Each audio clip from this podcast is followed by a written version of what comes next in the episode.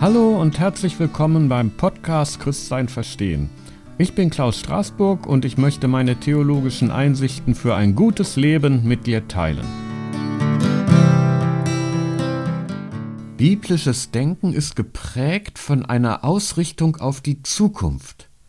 Der Gott, der in Vergangenheit und Gegenwart wirkt, verheißt den Menschen eine Zukunft. Er eröffnet ihnen Hoffnung auch in Lebenslagen, in denen es keine lebenswerten Perspektiven mehr gibt. Darum sind die Glaubenden immer auch Hoffende. Im ersten Teil dieser Reihe habe ich die Verheißungen Gottes und Zukunftserwartungen Israels dargestellt, so wie sie im Alten Testament überliefert sind. In diesem zweiten Teil widme ich mich den Verheißungen und Hoffnungen, wie sie im Neuen Testament zum Ausdruck kommen. Der dritte Teil der Reihe zieht dann die Konsequenzen aus den vorangehenden Einsichten für Kirche und Gemeindefrömmigkeit. Erstens das angebrochene Reich Gottes. Das Besondere an Jesu Verkündigung bestand darin, dass er in vorher unbekannter Weise die Nähe der Gottesherrschaft ansagte und diese Nähe mit seiner eigenen Person verband. Das griechische Wort für Gottesherrschaft heißt wörtlich übersetzt Königsherrschaft Gottes oder auch Königreich Gottes. In unseren Bibelübersetzungen steht meist Reich Gottes. Gemeint ist der Bereich, in dem Gott seine Herrschaft durchsetzt, sei es im Himmel oder auf Erden. Das Reich Gottes wird seine vollendete Gestalt erst im Jenseits annehmen. Es ist aber nach Jesu Verkündigung bereits dem Diesseits nahe gekommen. Es ist seit seiner irdischen Wirksamkeit schon auf Erden angebrochen, eben mit der Person Jesu. So ist das Reich Gottes in Jesu Verkündigung einerseits eine gegenwärtige Größe, andererseits aber eine Größe der Zukunft. Mit Jesus, besonders mit seinen Dämonenaustreibungen und Heilungen, ereignet sich das künftige Reich Gottes punktuell schon in der Gegenwart. Dabei setzt sich das Reich Gottes, in dem Gott herrscht, gegen das Reich des Bösen durch, in dem der Satan herrscht. Dessen Macht ist bereits gebrochen. Das Reich Gottes ist von der grenzenlosen und endgültigen Liebe Gottes zu den Menschen bestimmt, vor allem zu den Armen, Kranken, Sündern und Außenseitern. Ich weise auch hier darauf hin, dass ich das mit Bibelstellen im geschriebenen Blogartikel belegt habe. Wer sich für die biblischen Belege interessiert, der kann das also in diesen Artikeln nachlesen. Jesus versteht das Reich Gottes auch als ein Herrschaftsgebiet, in das man hineinkommen und in dem man sich aufhalten kann. Wer im Reich Gottes ist, existiert unter Gottes Herrschaft, die dann das ganze Leben des Menschen prägt. So fordert das Reich auch eine Entscheidung des Menschen. Das Reich ist zwar dem menschlichen Handeln vorgegeben, aber es kann vom Menschen nur im Einsatz für das Reich empfangen werden. Die Aussage in Markus 9:47 fordert anhand eines nicht wörtlich zu verstehenden Beispiels einen kompromisslosen Einsatz des Menschen gegen seine eigene Verderbtheit. Die apokalyptischen Fragen nach dem genauen Termin, zu dem das Reich Gottes anbricht, und nach den geschichtlichen Umständen, in denen dies geschieht, sind für Jesus nicht wichtig. Ihm geht es um die Umkehr der Menschen im Glauben an die frohe Botschaft. Damit knüpft er an das Alte Testament an, das zum Vertrauen auf die Gegenwart Gottes und sein künftiges heilvolles Handeln aufruft und zugleich zu einem diesem Vertrauen entsprechenden Lebenswandel. Zweitens die Sendung der Glaubenden in die Welt. Dass Jesu Jüngerinnen und Jünger die Verkündigung Jesu weiterführten, wurde dadurch motiviert, dass er ihnen nach seinem Tod am Kreuz mehrmals erschien. Sie schlossen aus diesen Erscheinungen und aus seinem leer aufgefundenen Grab, dass Jesus von den Toten auferstanden ist. Dann aber konnte auch die Wahrheit seiner Verkündigung und seines Lebens durch seinen Tod nicht widerlegt sein. Die Jüngerinnen und Jünger verstanden die Erscheinungen des auferstandenen Jesus nicht einfach als beseligende Erlebnisse für ihr eigenes Wohlergehen, sondern als Beauftragung und Sendung in die Welt. Die nach Jesu Tod verlorene Hoffnung stellte sich in neuer Intensität ein und übertraf die allgemein herrschenden apokalyptischen Erwartungen. Jesus ist der Erste, an dem die zukünftige Auferstehung aller Menschen sich ereignet hat. Er ist der Erste aber nicht als einer, der aufgrund seines starken Glaubens oder seiner guten Taten von Gott angenommen wurde, sondern als einer, der am Kreuz dem Fluch Gottes unterworfen und von Gott verlassen war. Ein am Kreuz hingerichteter galt nach damaliger Vorstellung als von Gott verfluchter. Umso wunderbarer musste es erscheinen, dass Gott diesen Verfluchten von den Toten auferweckt hat, damit er in ewiger Gemeinschaft mit Gott leben kann. Kennzeichen der Glaubenden ist deshalb, dass sie einzig und allein von der Gnade leben, in der Gott diejenigen, die den Weg des Fluchs gewählt haben, also die Gottlosen, annimmt und sie als gerecht erklärt. Durch diese Gnade befreit vom Eigensinn, folgen sie dem gekreuzigten und auferstandenen Jesus nach und befolgen darin die Weisungen des Alten Testaments so wie Jesus sie gedeutet und gelebt hat. Diese Nachfolge geschieht nicht dadurch, dass die Glaubenden sich von der Welt absondern, um ihre Reinheit zu bewahren, sondern dass sie sich als Gesandte Jesu in die Welt hineinbegeben. Die Sendung in die Welt erweckt bei den Jesus Nachfolgenden ein Bewusstsein für Geschichte. Vergangenheit, Gegenwart und Zukunft unter dem Fluch der Sünde können für alle Menschen ein Ende haben, weil Gott die Ungerechten als Gerechte, die Verlorenen als zum Heil Erwählte behandeln will. Das muss den Menschen mitgeteilt werden. Mit der Auferstehung Jesu ist offenbar geworden, dass jeder Mensch die gottlose Vergangenheit hinter sich lassen und sich in eine heilvolle Zukunft rufen lassen kann, die in die Auferweckung von den Toten mündet. Eine Zeitenwende ist eingetreten, eine Geschichtswende von Fluch und Tod hin zu Heil und Leben. Drittens die Zukünftigkeit des Reiches Gottes. Jesu Jüngerinnen und Jünger verkündeten nach Jesu Auferstehung nicht einfach die Nähe des Reiches Gottes für die Gegenwart, sondern die umfassende Weite dieses Reiches in der Zukunft. Es wurde ihnen klar, dass Jesus durch das Kreuz hindurch zum Leben und zur Herrschaft an der Seite Gottes gelangt war. Sie erkannten, der Tod, obwohl er noch nicht aus der Welt verschwunden ist, hat seine Macht über die Menschen bereits verloren. So setzte sich in der frühen Christenheit die Überzeugung durch, mit der Auferstehung Christi ist die Verheißung in die Welt gekommen, dass nicht das Böse die Welt beherrscht und nicht der Tod das letzte Wort spricht.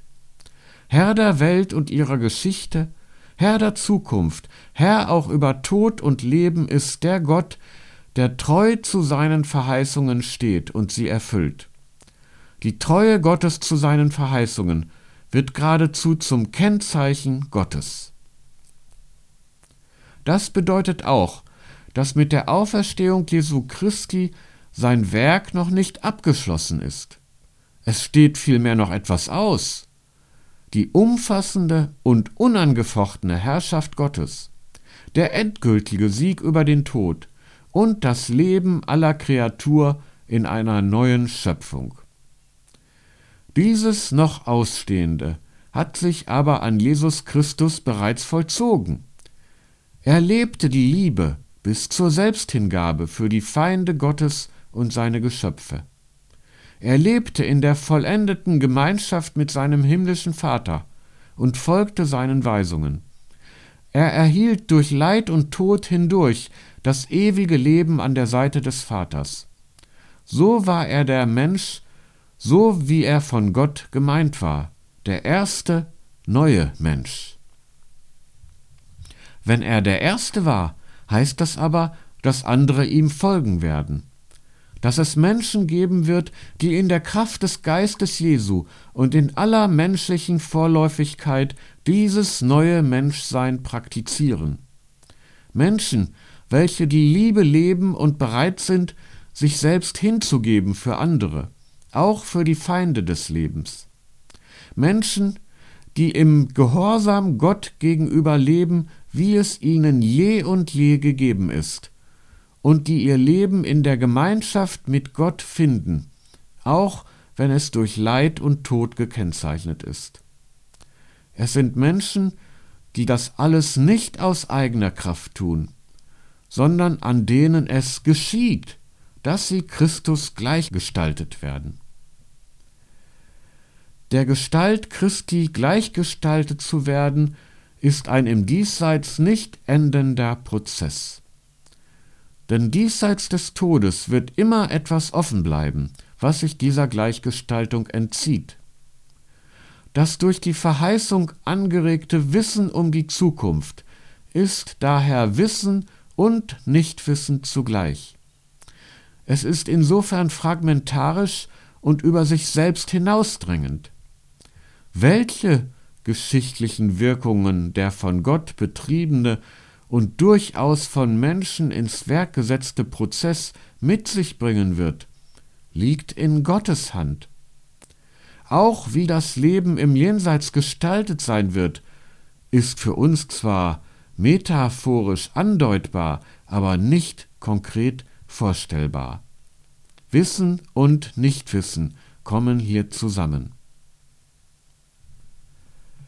So lässt die Verheißung nicht zu, dass die Glaubenden sich mit dem irdischen Status quo zufrieden geben, sondern die Verheißung nimmt sie hinein in die Spannungen von Verheißung und Hoffnung, Sendung und Enttäuschung.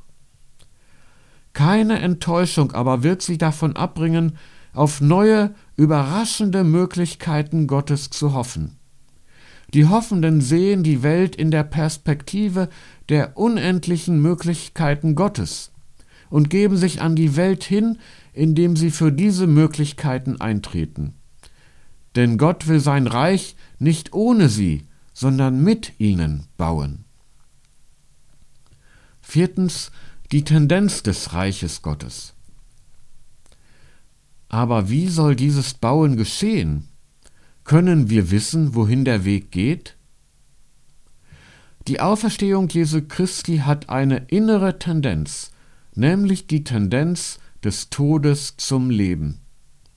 Gottes Intention für die Welt ist nicht der Tod, sondern das Leben.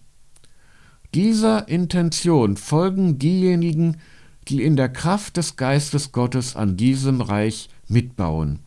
Darum widersetzen sie sich allen lebensfeindlichen Tendenzen dieser Welt und kämpfen für eine dem Leben förderliche Welt. Dabei geht es nicht nur um ein lebensfreundliches Miteinander in den zwischenmenschlichen Beziehungen, sondern auch um eine lebensförderliche Gestalt von Staaten, Wirtschaftsweisen und Institutionen. Denn Gottes Reich umfasst nicht nur die persönlichen Beziehungen, sondern auch die gesamte menschliche Kultur, mitsamt den von Menschen errichteten Strukturen des öffentlichen Lebens, des Wirtschaftslebens und der Rechtsordnungen. Das Reich erscheint als ein neues Gemeinwesen, nämlich als das neue Jerusalem, als Gemeinschaft wirtschaftlicher Gerechtigkeit und als Institution des Rechts, in der kein Unrecht mehr geschieht. Es ist jedoch ein Missverständnis zu meinen, die Menschen könnten allein durch ihre Wirksamkeit in der Geschichte Gottes Reich bauen, ohne dass Gott daran mitbaut. Christus ist die Zukunft der Welt. Menschliche Pläne und Ideen sind es nur insofern, als Christi Geist diese Pläne und Ideen in Menschen hat wachsen lassen. So gibt es zwar von Gott gewirkte Neuschöpfungen bereits im Diesseits, aber oft noch verborgen unter dem Kreuz des Leidens und Sterbens.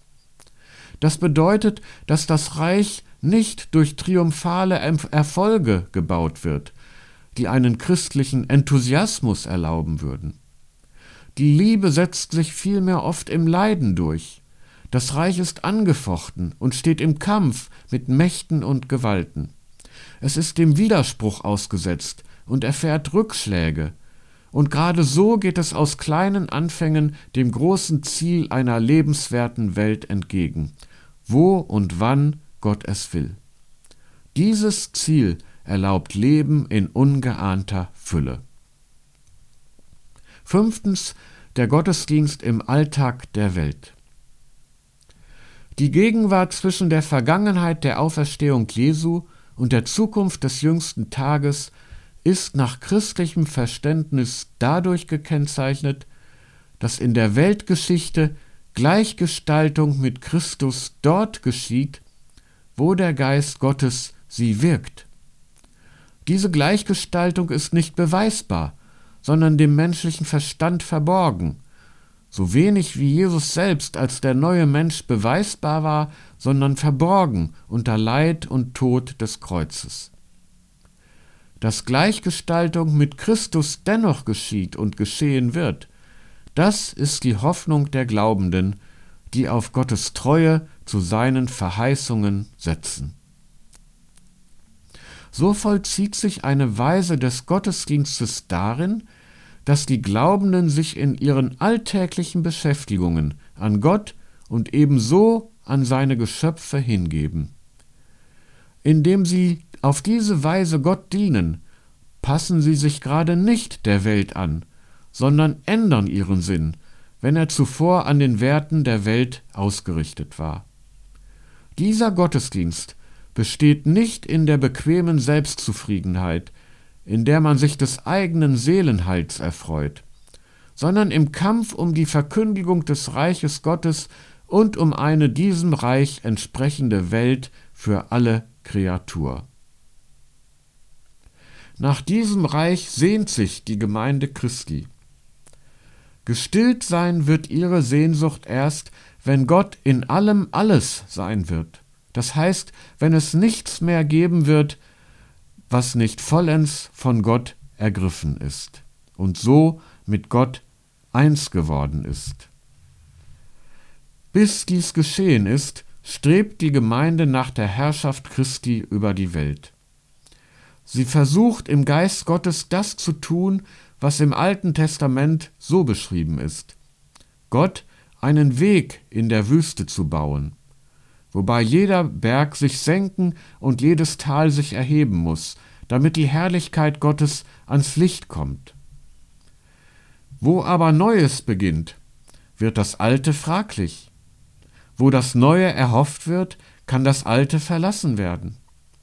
Die Auferstehung Jesu Christi beinhaltet eine Verheißung, die erst erfüllt ist in einer neuen Welt, in einem Jenseits.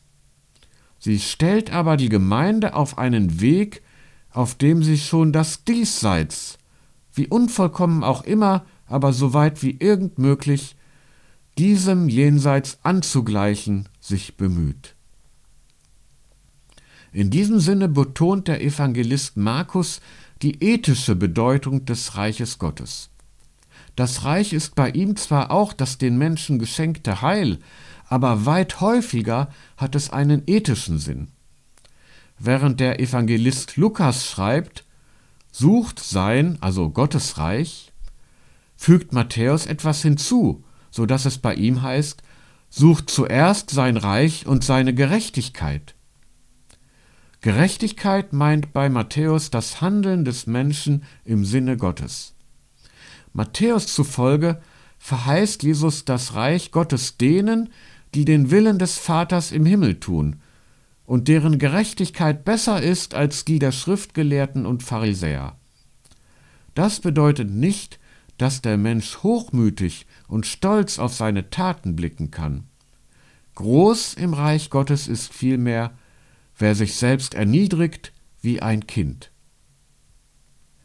Gerade weil das Reich Gottes das seiner Vollendung entgegenstrebende Ereignis des Heils Gottes für die Welt ist, treibt es die Glaubenden dazu, in die Welt aufzubrechen und dem Reich in immer neuer Verkündigung und in nie verzagender Erneuerung aller ihm widerstrebenden Lebensverhältnisse den Weg zu ebnen. Ja, und das war's für heute. Auf meiner Website Christsein Verstehen kannst du den Text nachlesen und einen Kommentar abgeben. Bis zum nächsten Mal viel Segen und viele neue Einsichten über Gott und das gute Leben. Bis bald!